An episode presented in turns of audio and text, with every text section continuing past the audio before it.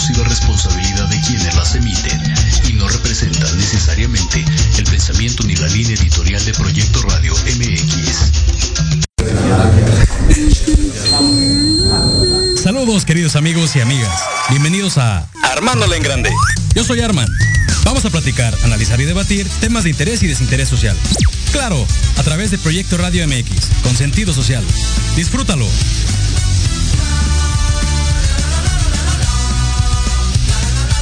Give me fire, give me that which I desire.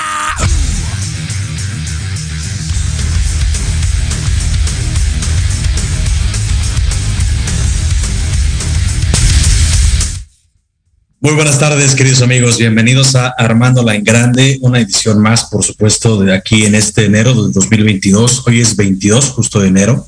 Son las 2.5 de la tarde. Yo soy Armand, como bien saben, y bueno, este programa se llama Armándola en Grande. Sean muy bienvenidos, espero que estén pasando un fin de semana muy agradable y por supuesto les invito a que me sigan ahí en las redes sociales, en Facebook, la fanpage de Armándola en Grande, tal cual, así Armándola en Grande. Eh, y bueno, pues Facebook, Instagram, en Twitter, en, TikTok, por ahí también eh, estamos en vivo a través de proyectoradiomx.com, en YouTube, en Facebook Live. Y bueno, si no tienen oportunidad de vernos en vivo, queridos amigos, entonces ahí eh, los invito a que nos sigan en, en Spotify, en Apple Podcast, en iBox. Ahí busquen Proyecto Radio MX, eh, por supuesto, y van a encontrar, pues Armándola en Grande y toda la, la cartera de, programas que tenemos aquí en la estación, ya saben, con sentido social. Pueden encontrar de todo, amigos, de deporte, de cultura, de belleza y bueno, de, de, temas de interés y desinterés, como es el promo de mi programa. Y, y bueno, pues pueden pasar ahí un rato agradable, eh, consúmanlo, ¿verdad? De verdad que les va a encantar eh, todo el contenido de Proyecto Radio MX.com, por supuesto. Y el día de hoy eh, vamos a platicar eh, eh, de un tema especializado. Ustedes saben que hemos tenido programas enfocados a procurement y eh, en el tema que eh, queremos tocar el día de hoy y al margen le doy la bienvenida a un gran amigo, a un profesional eh, del coaching y por supuesto de, de, procurement ya con varios años, con muchos años de experiencia y que ha estado ya conmigo de invitado un par de veces, si no es que tres veces. Y bueno, pues al margen, bienvenido el querido amigo eh, Andrés Contreras. ¿Cómo estás, Andrés? Andrés Contreras, ¿cómo estás, querido amigo? Todo muy bien, gracias Armando. Aquí gustoso de estar nuevamente compartiendo contigo y con todo el, el equipo de Proyecto Rayo y sobre todo con todos los radioescuchas que tenemos. Por supuesto, claro que sí, es, es eh, de verdad un privilegio tenerte aquí, amigo, porque pues lo hemos platicado, ¿no? En los programas anteriores eh, traes una experiencia brutal. Tuve la oportunidad de trabajar contigo hace ya como 10 años, ya, ya, ya nos ganó el tiempo. Eh, sin embargo, y ahí fíjate que no tuvimos tanta interacción, o sea, evidentemente éramos del mismo grupo, pero pues cada quien en su, en su área, pero estoy seguro que toda la experiencia que traes y, el éxito que estás teniendo ahora con tu proyecto de Coaching for Life, eh, pues es reflejo de eso. Entonces, eh, es un placer tenerte por acá, te agradezco. Y el tema de hoy eh, es destrezas principales del liderazgo y su aplicación a procurement, ¿no? ¿Qué onda con este, esta especialización tan profunda, mi querido Andrés? Y fíjate que, que justo como comentabas, hemos tenido oportunidad de trabajar ya en la industria y aquí conjunto dos cosas. Todo ese background que tengo como ingeniero industrial, específicamente también por, como procurement, muchas actividades que, que, también me tocaron hacer cuando estaba dirigiendo también la parte de mejora continua claro. y los temas de liderazgo. Te voy a platicar por qué. Yo, eh, digo, yo y lo hemos platicado en otras dos ocasiones cuando nos hemos reunido. Una de las principales cosas que tenemos que estar trabajando como procurement es cambiarnos de esa forma táctica a esa claro. parte estratégica en donde no sea que, que, de repente nos piden como si fueran tornillos que podemos ir aquí a la esquina y que de repente, oye, es que uno vale dos pesos y es un peso, pues tráeme el más barato, ¿no? Pero aquí es donde conjunto con esas partes de destrezas del líder, que, claro. que es donde empiezo con todos los temas de coaching. Para mí son tres destrezas principal o habilidades. Obviamente hay una serie de habilidades tremendas. En mi experiencia, en donde conjunto estas cosas, estos tres temas, son tres las habilidades principales. Uno, la integración. Nosotros como responsables de procurement, de toda esta evolución que queremos que se hagan las empresas, de toda esta profesionalización, de cambiar de de compras a, a, procurement o adquisiciones y a strategic sourcing, tiene que haber un proceso de integración. Otra parte muy importante antes de empezar a desmenuzar cada uno de ellos es la comunicación. Tenemos que saber cómo comunicarnos, qué comunicarlos, a quién comunicarlos y cómo comunicarlos, ¿no? Y sobre todo porque muchas veces una de las, pocas cosas que hacemos o que nos cuestan trabajo es cacarear los huevos, ¿no? Todos esos logros que tenemos, cómo verlos reflejados, cómo darle ese sentido a las actividades que estamos haciendo. Y por último, la tercera destreza para mí que es importantísima es plan de contingencia e innovación. Y ahí los junto dos. ¿Por qué? Porque también en nuestro rol como compradores, como adquisición, siempre tenemos que estar a la expectativa y haciendo análisis de qué puede salir mal y cómo lo vamos a solucionar. A veces son soluciones muy fáciles, pero a veces requieren esa parte de innovación, de pensar totalmente distinto, de ese strategy thinking que se tiene que hacer u otras metodologías que nos permitirán ayudar. Pero esas son las tres cosas, integración, comunicación y plan de contingencia e innovación. Y de ahí nos vamos a arrancar a desmenuzar cada uno de ellos. Claro que sí, te sigo perfecto porque evidentemente eh, creo que son tres pilares bien importantes para poder desarrollar esa estrategia que requiere el área Em, dejar de ser compradores reactivos, ¿no? Y empezar a darle toda esa, ese punch que merece una, una empresa y que nosotros se va profesionalizando cada vez más, ¿no? En algún, en algún otro programa he comentado que valdría la pena que a lo mejor incluso se desarrollaran planes, ¿no? De carrera como tal para el área de procurement, porque eh, abarca un montón de cosas y se, se, hace tan especialista y tan a detalle que vale la pena desarrollarlo. Entonces, totalmente de acuerdo, te sigo. Y a ver, empecemos. Entiendo que la parte de la integración tiene que ver con esta recopilación de información, con esta eh, recopilación de, de, maneras de buscar tal vez alternativas de compra o tal vez alternativas de ejecución, pero ¿cómo lo detallarías, mi querido Andrés? Fíjate que sí es parte de esa integración de información, pero lo más importante es al final del día nos relacionamos con seres humanos. Entonces, tenemos que formar parte de un equipo y donde no haya un equipo, hacerlo. Y eso también es parte de esa integración. Es decir, siempre que vayamos a hacer cualquier tipo de RFPs, RFQs, RFIs, cualquier proyecto que tengamos, tenemos que asegurarnos de estar involucrando a todas las áreas que van a formar parte de esta decisión. Y muy importante, ese, eso es parte de saber cómo hacer equipo nosotros mismos, ¿no? Porque a veces nos quejamos como procurement este, pues es que no me estás invitando, no sé cuál es ese proyecto y resulta que es un equipo que llega la siguiente semana. Pero también es algo que tenemos que tener una participación más activa en ese proceso de integración. Tenemos que conjuntarnos con todos y a veces también nos toca liderar esos equipos, ¿no?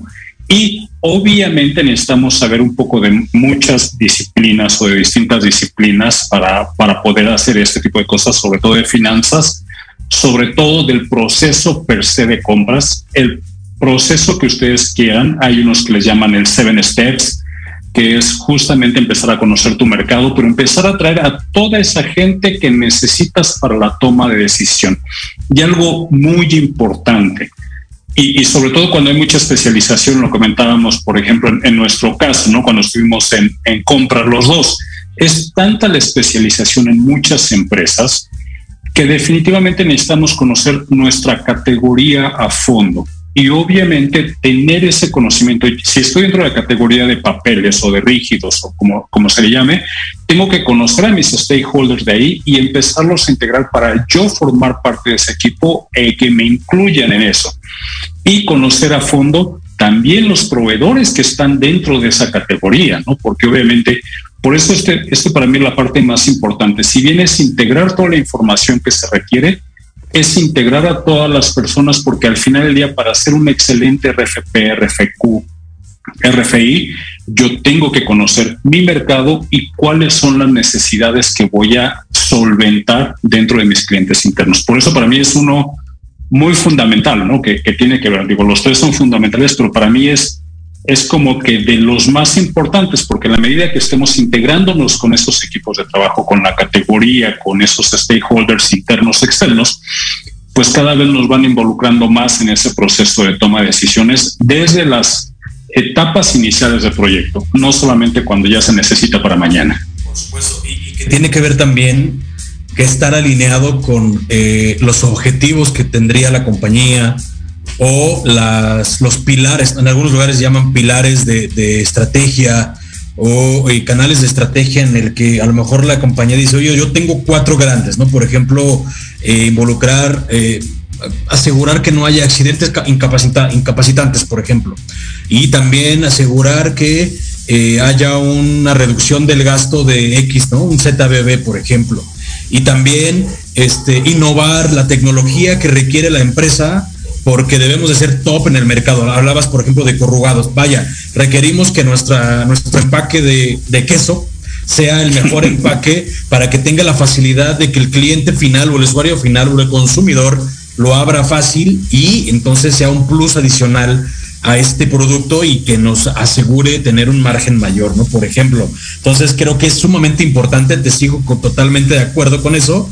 Y también tiene que ver con, por ejemplo, hablemos de empresas que tal vez son un poco más jóvenes, que no tienen un, un, este, un, un SOP generado, un Standard Operation Procedure, o que no tienen un, un este, una línea de, muy concreta de operación. Entonces ahí es más importante todavía hacer esta integración porque eh, vas a asegurar que no tengas retrabajos, que no tengas pérdidas, ¿no? No solo pérdidas de, dinero, sino de recursos, de tiempos, de esfuerzos. Y esto te va a asegurar pues, que tengas los, resultados pues, más rápido y que pues, aprendas, ¿no? Eh, hablando en este caso de las empresas que son no tan eh, ya desarrolladas estratégicamente como una empresa muy grande ya transnacional, ¿no?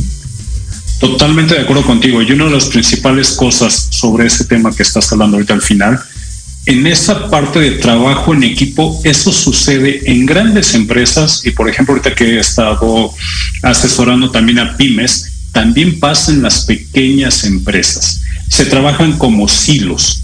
Es decir, se habla de compras como que el que el que es cuadrado, el que requiere de procedimientos.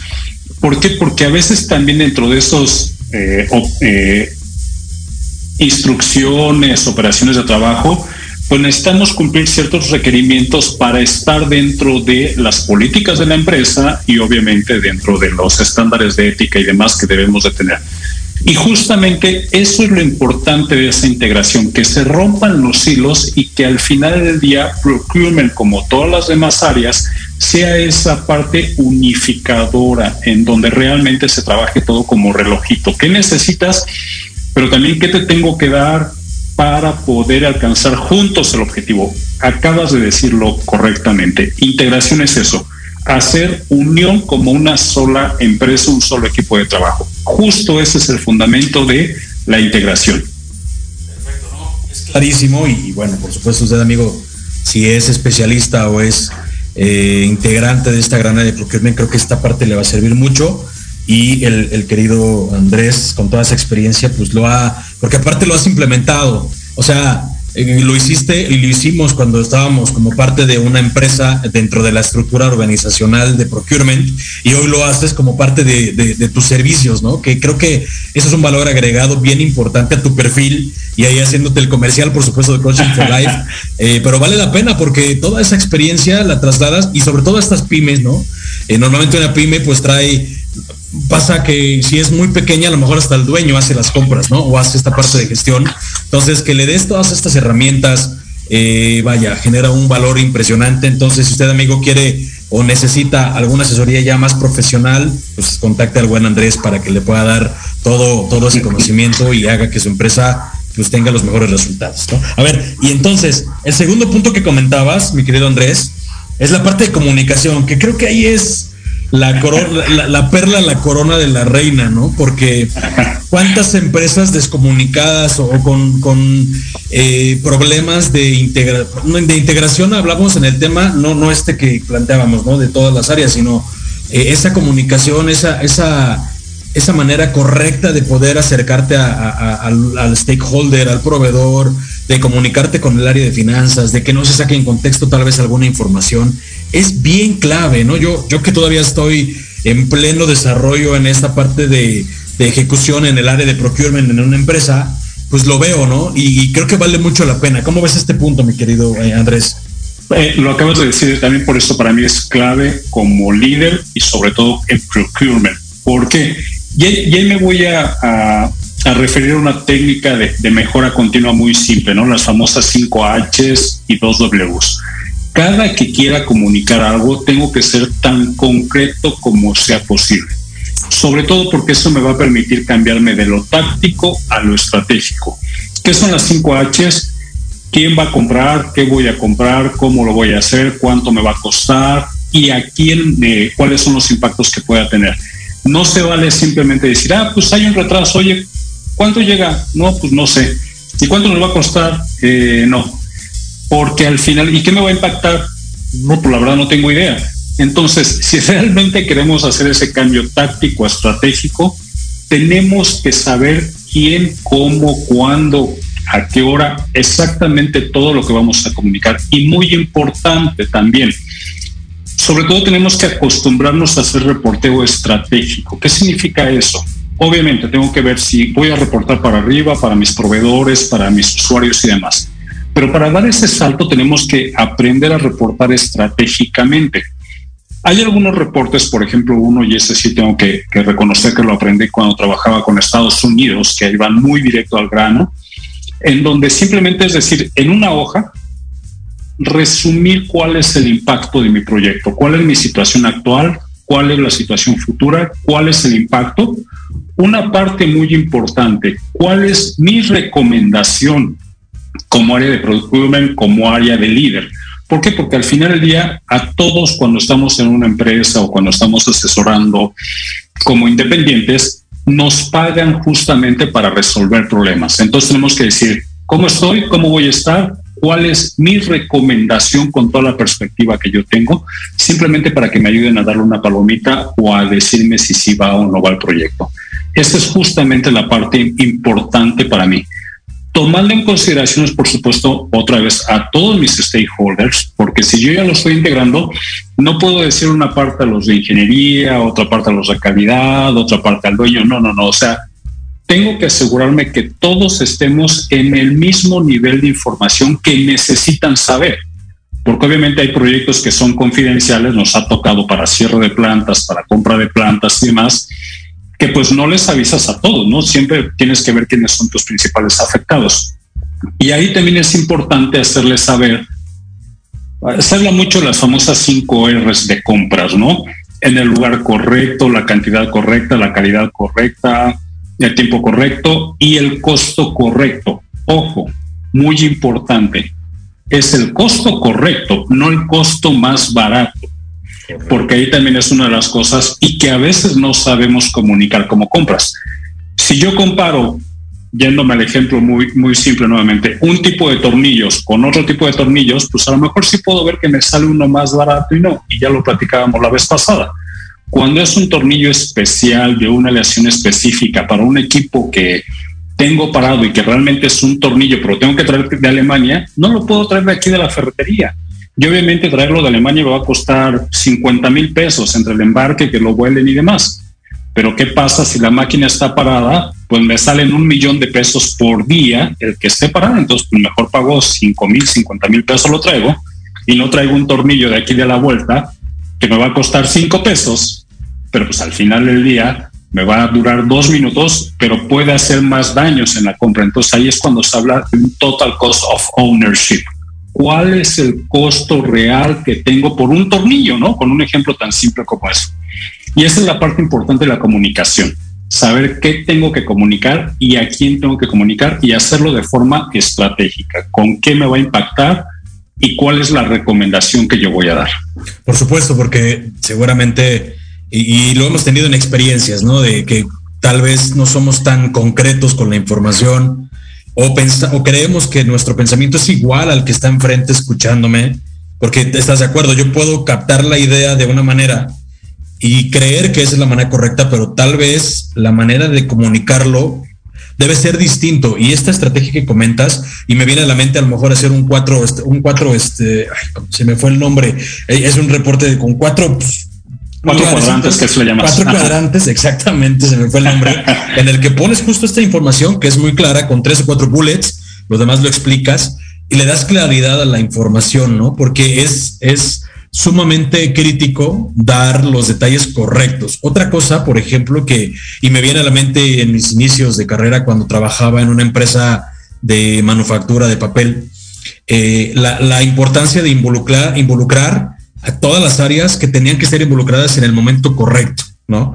Por ejemplo, cuando había un retraso de un proveedor eh, de una entrega de, cores, ¿no? Cores para hacer rollos de papel, pues se tenía que involucrar al área de producción, por supuesto, al área de planeación, el área de compras, y si requerías o querías hacer un cambio de proveedor, incluso te requerías eh, traer a la gente calidad, porque el material con el que se hacía estos cores, que era cartón, tenía que ser un cartón específico, porque si no las flechas que tomaban el cartón las lo iban a desgastar. Entonces, es sumamente importante alzar también la mano en el momento correcto y comunicar de la manera correcta.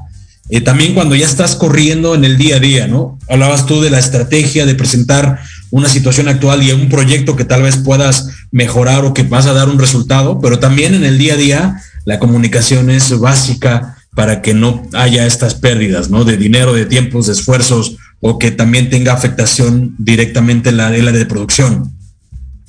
Totalmente de acuerdo. Y, aquí es donde para mí, como humanos, y ahí me voy a saltar un poco a esa parte de coaching, de, de liderazgo, es muy importante la comunicación asertiva, porque hay personas que somos muy concretas, hay personas que somos muy abstractas, que necesitamos saber todo el contexto, entonces necesito conocer cuál es mi audiencia, si nada más voy a hablar con Armando, si voy a hablar con los operadores en la línea, que también tengo que hablar de forma distinta, a lo mejor un poco más técnica, o si voy a presentar resultados a mi alta dirección, bueno, también cuáles son las cosas.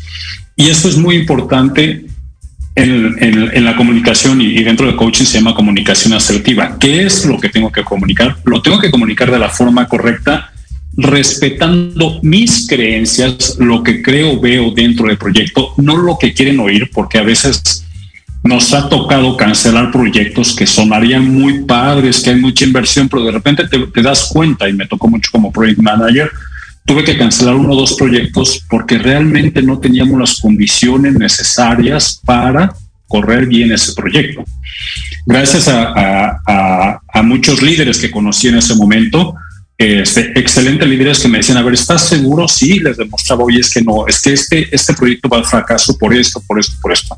Y pues sí, teníamos que hablar con la dirección general, en este caso le reportaba, hablar con los de marketing y después de analizar se decía, no, sí tienen razón, no va para allá. Entonces, ahí es esa parte importante que debes de decir tus creencias y lo que estás sustentando dentro de todo esto. No, claro, y ese, ese ejemplo que pones es bien real, o sea, híjole, yo creo que quien nos escuche, el, querido auditorio, tendrá anécdotas, ¿no? De, híjole, pasó esto y perdimos mucha lana, ¿no? Y aquel que tiene un proyecto y lo quieren correr en un proyecto que tendría que tomar dos, tres años de ejecución, porque estás de acuerdo que tiene que venir desde las cuatro P's, ¿no? O sea, por planeación, este, o el proceso de administración, ¿no? Todo esto que, que tiene que venir muy estructurado y que no te toma, o sea, no en dos meses, lo vas a poder ejecutar, ¿no? es, es, es eh, la planeación al menos te puede llevar hasta seis meses, porque tienes que ver todas las variantes que puede haber, si el, el, mercado va a cambiar, si va a haber un incremento de X o Y circunstancias, y de alguna manera este, no puedes ir con bomberazos, porque entonces vas a encontrarte con pérdidas muy, muy fuertes, vas a afectar a tus proveedores, porque también si tú pones a correr un proveedor en un proyecto mal ejecutado y no le comunicas este, toda la información correcta, va a fracasar, ¿no? Entonces yo creo que muchos del auditorio que nos escucha tendrán anécdotas por una mala comunicación, porque no hacen de manera correcta esto, ¿no? Por otro lado, hay empresas que están muy, o que tienen una, una comunicación muy buena, y que de, con eso se deriva una muy buena planeación, porque hay que decirlo, de la comunicación se deriva la planeación y después a la dirección, eh, este, para poder ejecutar un proyecto y que sea exitoso, ¿no? Entonces, es bien importante este punto, mi querido Andrés. Vamos a ir a un corte muy rápido y regresando le vamos a dar al, al, al, resto de los puntos que traes y le vamos a ahondar más. Entonces vamos a un corte, queridos amigos y queridos amigos, y volvemos aquí armando la No se vayan.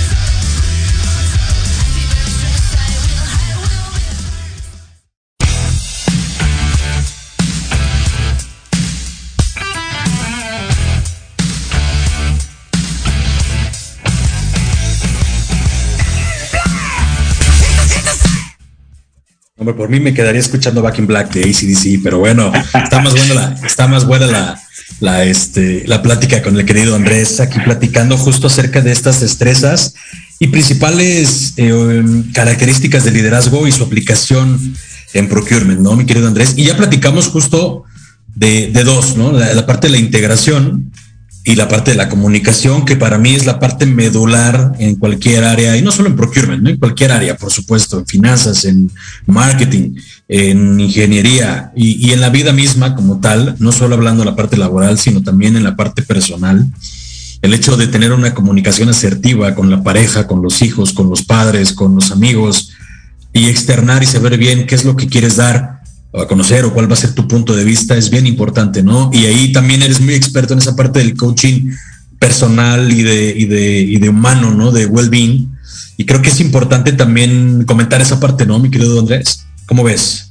Sí, definitivamente. Creo que si es difícil, lo voy a poner así, a veces comunicarte en el trabajo y demás, la, y, convives con ellos todos los días, al menos de lunes, a veces hasta sábado, a veces en domingos cuando nos toca trabajar en, proyectos especiales y demás.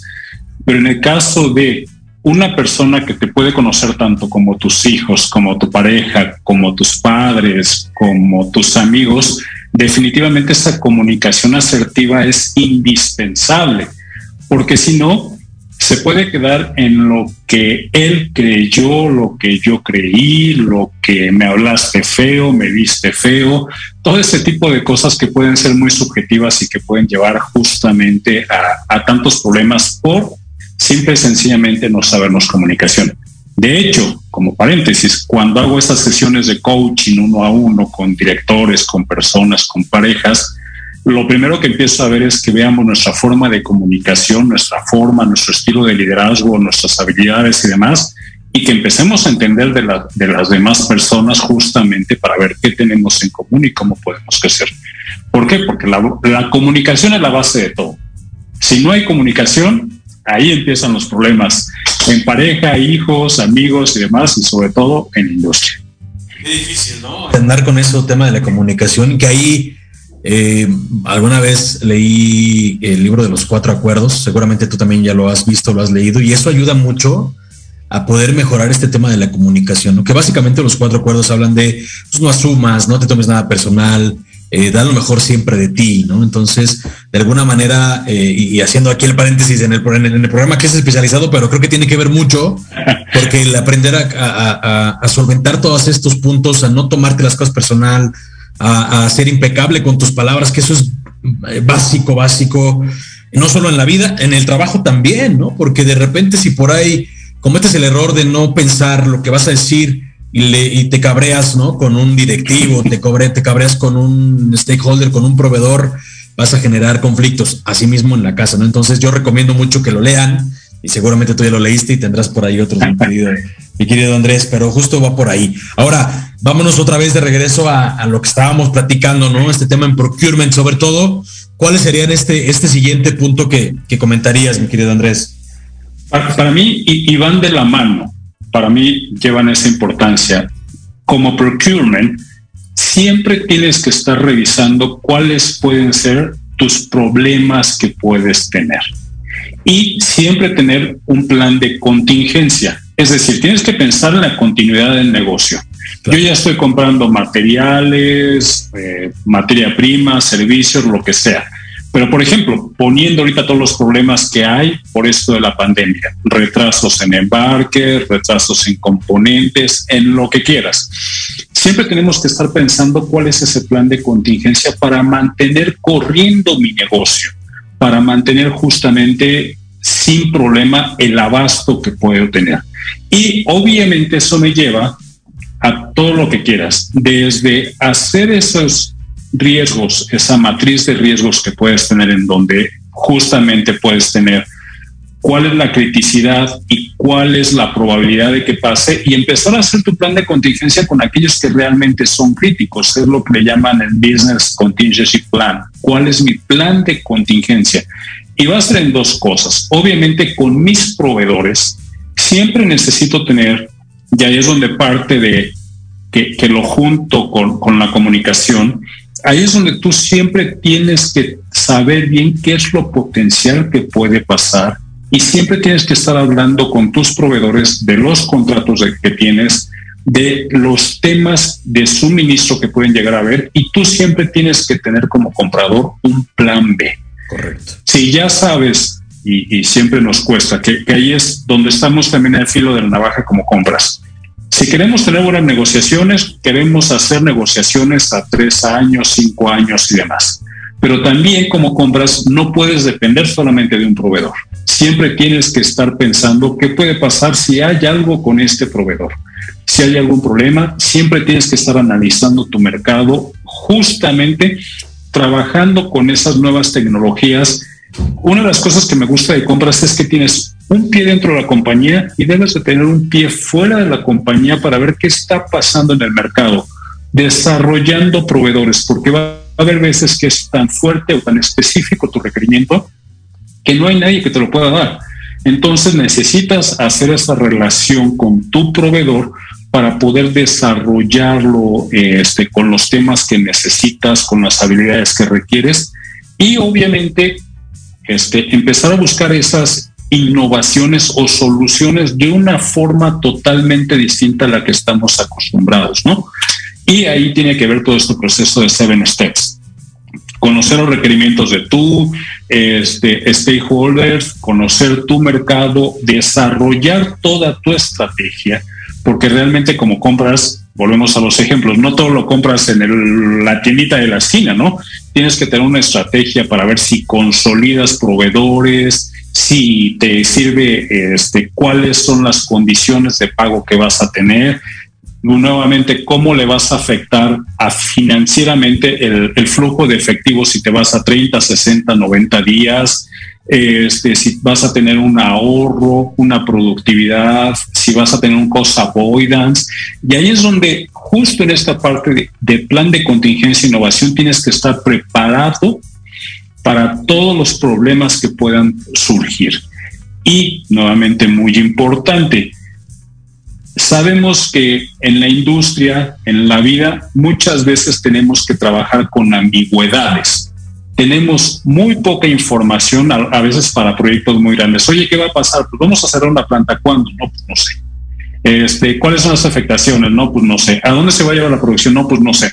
Entonces, por eso es para mí este también, esta parte muy importante que si lo conjuntas con integración y comunicación, tratas de obtener toda la información posible para tomar las mejores decisiones con la poquísima información que tengas, ¿no? Para hacer esa, esa ambigüedad que tenemos que trabajar muchas veces como profesionistas. Por eso es tan importante este plan de contingencia e innovación, buscar nuevas formas de hacer las cosas. Claro, y vale la pena que te bases en, en históricos, ¿no? Por ejemplo, si estás llegando a una empresa nueva, o sea, si, vienes de otro lugar y no traes todo el background, porque es, normal, pues puedes echar, echar mano de los históricos. A ver, en, por ejemplo, si estoy comprando tornillos, ¿no? ¿Cuál es la situación actual? Ah, pues resulta que eh, tenemos un gap de tiempo de entrega de, de, una semana, ¿no? Requerimos reducir, ok, ¿qué ha estado pasando?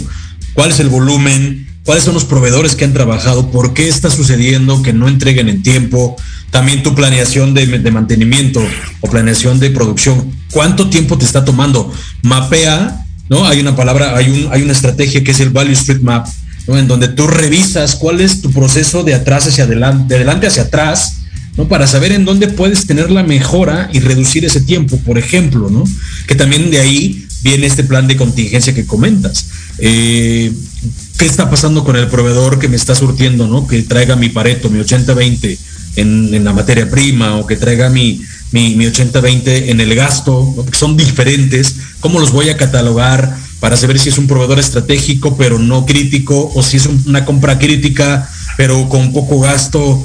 Y con base a toda esa, esa data, toda esa carnita, entonces poder desarrollar ese plan que tú comentas y que pueda darte pues esa estrategia que requieres, ¿no? A veces es, complicado porque de repente nos, nos come la dinámica y no sé si estés de acuerdo conmigo, o sea, llegas con todas esas ideas o traes todas estas cosas, pero la dinámica del día a día te va comiendo.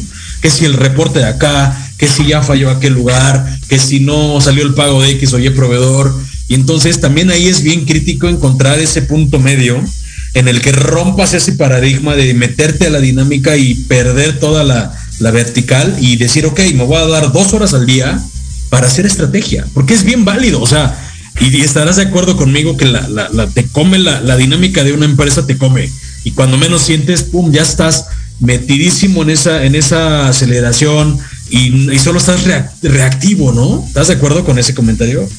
No, totalmente de acuerdo y lo acaban de resumir bien. Esa estrategia y, aquí donde se basa este, esto es en todo ese análisis de datos, porque al final del día y nos va a tocar, nos ha tocado que de repente llegas a una industria nueva, a un proyecto nuevo y no hay nada. Entonces también tienes que manejar esa ambigüedad de decir, oye, pues nos tenemos que esperar a ver a construir al menos un histórico de un mes, dos meses, una semana, y ahí es donde empiezas a ver todos tus planes de criticidad y demás. Y definitivamente una parte siempre importante, y es parte de esa innovación, tienes que darte tiempo para hacer estrategia. Porque a veces oye muy bonito, sí quiero cambiar, sí quiero pensar distinto, pero si no nos damos un espacio para leer algo distinto, para hacer cosas distintas, y eso para mí es parte de la innovación, porque también se dice muy, muy, muy padre, ¿no? Hay que ser innovadores, pero no nos damos tiempo que a lo mejor, y, hay distintas técnicas para ser innovadores, desde ponerte a leer de otros temas totalmente distintos, a lo mejor te, ahorita tú hablabas de lo de los cuatro acuerdos. Comúnmente yo tengo como costumbre siempre leer libros que tienen que ver con aprendizaje, con well-being, con procurement, con todo lo que quieras, pero también libros que tengan que ver con temas totalmente distintos. A lo mejor me gusta mucho la novela de ciencia ficción, que de repente dices, oye, ¿cómo se le ocurrió a este cuate conquistar o ir a, la luna o la guerra de los planetas y demás? Y ahí es donde este tipo de libros, hay, hay unos, por ejemplo, eh, que digo, me gusta mucho leer, Talk Like Test, habla como, como test, que, que son las pláticas que de repente se tienen, o Innovaciones ya, que es toda la historia de Pixar, que dices, wow, cómo hay momentos también que debes de separarte un momento de lo que estás haciendo, tomarte un día, tomar si es como empresa mejor, sino a nivel individual, para salir justamente de lo que estás haciendo normalmente y tomar unos minutos para hacer algo distinto, para salir a caminar, para tomar un café, para ir al cine, esas cosas que te permitan salir de tu día a día, abrir la mente y empezar con ese proceso de innovación, que es decir, oye, cosas tan simples. Me gusta mucho el café. ¿Qué es lo que hizo Starbucks para poderme hacer sentir integrado dentro de la compañía, ¿no? Desde un, oye, Andrés, bienvenido, el café de siempre, o lo que quieras. O qué ha hecho Walt Disney que dice, oye, pues hoy estamos en el momento de ideación no, vamos a hablar de cosas, ahorita vamos a soñar. En este momento, ¿qué vamos a hacer distintos para traer un nuevo componente? Y en el primer momento que, salga esa parte de que es que nos va a salir más caro, a ver, espérame, tranquilo, estamos en el proceso de ideación. Los costos se ven después. Ahorita vamos a ver qué tenemos que hacer distinto. Y eso es cuando empiezas a hacer los famosos cruces entre otras industrias con la industria que tú tienes para tratar de pensar de una forma distinta, para tratar de innovar, para tratar de hacer ese tiempo para estrategias. Por supuesto. No, claro. Y, sabes que me quedaste pensando en esta parte de la lectura. Yo también tengo como mis, mis momentos, de repente me pongo a leer dos o tres y luego dejo de leer, ¿no? Pero a, mí me gusta últimamente leer, por ejemplo, leí un, libro que se llama Emprendedor 100%, ¿no? Y este libro habla pues justo de, algunos diferentes tipos de emprendedores eh, en este sueño, pues guajiro que seguramente, uno no guajiro, pero este sueño que todos tenemos de en algún momento de la vida pues tener esa libertad financiera y sobre todo esa libertad, libertad intelectual, que yo al ver gente como tú, ¿no? que, son, sirven de ejemplo, digo, sí se puede, o sea, va a llegar un momento en el que va a dar. Pero bueno, el punto es que he empezado a leer de este tipo de libros y de alguna manera te da ideas que puedes permear, ¿no? Para tu día a día. Eh, es decir, a lo mejor algún tipo de reporte, algún tipo de análisis distinto al que tú haces, eh, vaya, darle, darle una vuelta, un giro a a cómo tienes tu manera de trabajar, de elaborar, incluso de levantarte, ¿no?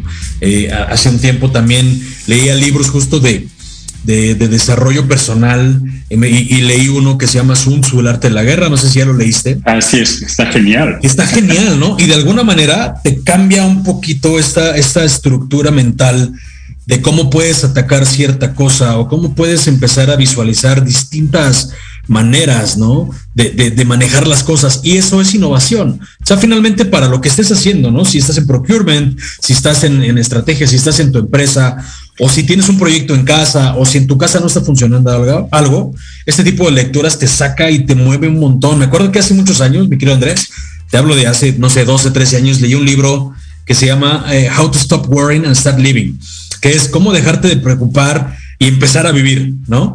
Y traía unas ideas que decías, neta, esta, o sea, yo la pensaba y a lo mejor decía que es una idea tonta, pero no lo son, ¿no? A veces también creer en, esa, eh, ¿cómo lo puedo decir? En esa, en esa creatividad que de repente nos quitamos, eh, y a mí me tocó en algún momento de la vida pensar que no era creativo y sí lo somos, ¿no? Nada más que vivimos muy encasillados en estos estigmas o estereotipos la gente tiene que ser de esta manera para ser creativo. Y no es cierto.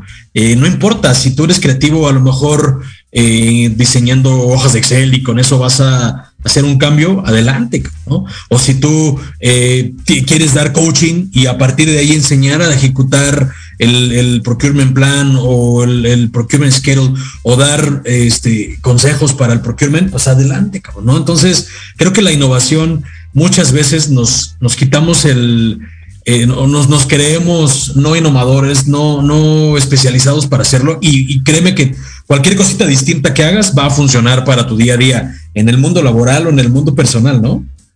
Y, lo dices correctamente y voy a unir con un punto que manejabas hace un instante, el well-being, la ciencia del bienestar. Dentro de este plan de contingencia e innovación, tengo que estar también preparado digo, qué padre que siempre estuviéramos en nuestro máximo potencial, en que nos despertáramos siempre con que todo es luz, todo es amor y que tengo los mejores compañeros, el mejor trabajo, o que me van a aceptar todos mis proyectos y mis propuestas. Y realmente no. Hay veces que nos levantamos con el pie izquierdo, que casi, casi nos, se nos aparece el perro, nos muerde, no sé, todo lo que quieras, ¿no? Claro. Y tenemos que estar preparados también como personas cuando estemos en esos bajones, cuando nuestra moral esté hasta abajo, que nos digan como empresarios, como emprendedores, gracias, estuvo muy padre tu proyecto, pero ¿qué crees? No, no, no nos vamos a ir con eso, híjole, te, te, te tumba, ¿no? O un proyecto o la promoción que estabas esperando. Tienes que también estar preparado con esa ciencia del bienestar, cómo tener esos pensamientos positivos, como hay un libro que me gusta que dice cambia tus cambia tu mundo, cambia tus palabras, que es justamente ese tipo de pensamientos, palabras que tenemos que tener para mantenernos en esa fase en esa fase positiva. Y también algo que dice la ciencia del well hay que evitar compararnos con los demás, porque siempre decimos, híjole, ese es más joven que yo, tiene mejor coche, casa más grande, ya es empresario, tiene casas, edificios y demás. No, esto es como, como correr, ¿no? Como cualquier otro deporte. Yo me, gusta correr. La carrera no es contra los demás, es contra ti mismo, es, es tratar de ser mejor tú todos los días, porque en la medida que tú seas un 1% mejor todos los días, pues al final del año se van acumulando las cosas y demás, y pues te va a hacer mejor pero no es ver el jardín de enfrente, porque siempre el jardín de enfrente va a estar más bonito, más cuidado, más verde, sino estar preparado cómo yo ayudarme en esos momentos de down. Y es la ciencia del well-being, ¿no? que eso nos da todavía para muchos temas después, es tratar de disfrutar los momentos que tenemos, tener un objetivo en la vida y tratar de ayudar a las demás personas, ¿no? que es esa famosa ecuación del well-being, de, de la ciencia del bienestar. Por supuesto, y sobre todo ser compasivos con nosotros mismos, porque creo que el 90% de la crítica que recibimos es de nosotros mismos. A ver, ¿cuántas veces no, no, no, no nos levantamos y, decimos, chinga, hoy no, le fallé aquí y, estoy gordo, o hoy no me veo como quisiera, y es que no estoy dando el resultado. Y siempre nos estamos atacando, ¿no? A nosotros, cabrón. Ni siquiera el, de enfrente se preocupa por verme lo negativo, ¿no? Si no somos nosotros los que nos echamos tierrita nos latigueamos y creo que desde ahí es romper esa manera de conducirnos y después lo que dices, ¿no? O sea, empezar a, a, compararnos contra nosotros, pero desde la manera positiva. Porque justo no sabes en qué condiciones está el de enfrente, en qué familia nació, cómo es que hizo esto o, esto o esto lo otro, o si está endeudado y, aparenta eso. Y, ni siquiera deberíamos de preocuparnos por el de enfrente, sino es más bien yo, para mí, cómo me siento bien, si hoy desperté mejor que ayer, que bueno, si hoy logré este, caminar o correr un kilómetro más, ustedes que son corredores y que es todo un arte, este, correr un poquito más, eso es para mí lo que va a funcionar y creo que ahí está la felicidad, ¿no? De, de, la, de la vida, hombre, o sea, tratar de, de, llevarla tranquila y estar contento con eso. Y de ahí va a venir justo esto, tener una mejor innovación y en el trabajo pues lo vamos a trasladar en tener mayores estrategias y estar enfocados, porque también cuando nos vivimos, pienso, eh, comparando con el de enfrente, con el que es mi vecino, con mi homólogo, y como dices, no si es más joven pero tiene más que yo, o si es más grande pero ya logró, híjole, no avanzamos, y eso no nos permite eh, poder darle a la empresa y darle al área este, los resultados que tal vez podríamos dar y, y, nosotros sobre todo explotar todo ese potencial porque nos la vivimos pensando en el de enfrente y no en uno mismo. Totalmente de acuerdo contigo y ese es otro tema que nos daría muchas cosas, pero al final del día es la parte importante como persona, como líder, como específicamente en procurement, y, y, yo lo llevo a nivel personal mucho, tenemos que tener esas tres habilidades o esas tres destrezas. Integración, comunicación y plan de contingencia e innovación. Sobre todo nuevamente a nivel personal, que es donde tenemos que llevarlo, yo creo, todo este tipo de experiencias con mis hijos, con mi pareja, con mis padres y demás, porque al final del día, lo acabas de decir, lo único que tenemos es esto que nos llevamos todos los días de querer ser mejor nosotros mismos y pues querer sacar adelante este México, este mundo, empezando por uno mismo, ¿no? Claro, y, tener claro que solo tenemos el aquí y el ahora, ¿no? Porque cuántas veces vivimos pensando en el puta, el martes voy a hacer esto. No, hoy está lo mejor, innova, comunícate bien, integra lo que tengas que integrar en tu vida y en tu chamba y los resultados van a llegar siempre, ¿no? Híjole, mi querido Andrés, no sabes qué, placer es platicar contigo. Creo que nos va a dar para más programas, sabes, la invitación siempre está abierta. El próximo lo podemos hacer de Wellbeing, ¿no? Para que nos des ahí cátedra y el querido público que te escucha y nos escucha, pues te contacte y también, eh, pues contraten tus servicios, ¿no? Porque creo que es una oferta muy grande de valor para todas estas pequeñas y medianas empresas y también las grandes, ¿no? Yo estoy convencido que traes una experiencia brutal, eres un muy buen amigo, eres un profesional, eh, tuve la, fortuna de trabajar contigo mucho tiempo y entonces, de alguna manera, pues creo que lo puedes proyectar y dar, ¿no? Oye, pues ya pusiste por aquí en el link tus, tus, este, tus redes sociales, pero repítelas para que el, público que nos escucha en todas las redes sociales y en, las plataformas, pues sepa dónde pueda contactarte, mi querido Andrés. Claro que sí, mi correo es andrés arroba coachingforlife.mx, la página es coachingforlife.mx y mi principal redes sociales en donde estoy es el LinkedIn como Andrés Contreras Coach con mucho gusto cualquier asesoría, cualquier comentario, un poquito de plática, que también a veces eso nos, hace falta a todos, sobre todo ahorita con, con esta contingencia, con esta soledad que algunos eh, tienen o tenemos. Que, que, nos hace falta compartir esas experiencias de vida. Y pues sí, muchísimas gracias por la invitación y sí, le damos al tema que, que siga. Si es Wellbeing, perfecto, nos preparamos para eso también. Pues ya, ya está sentado ahí casi casi con sangre, esa sangre, perdón. En el próximo programa hablaremos de Wellbeing prometo prepararme para no estar ahí desentonado, pero que tú nos des la cátedra, porque tú eres el experto, mi querido Andrés.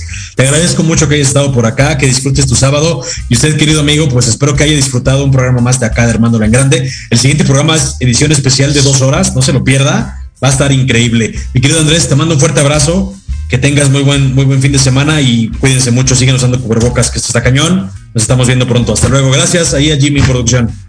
Un abrazo.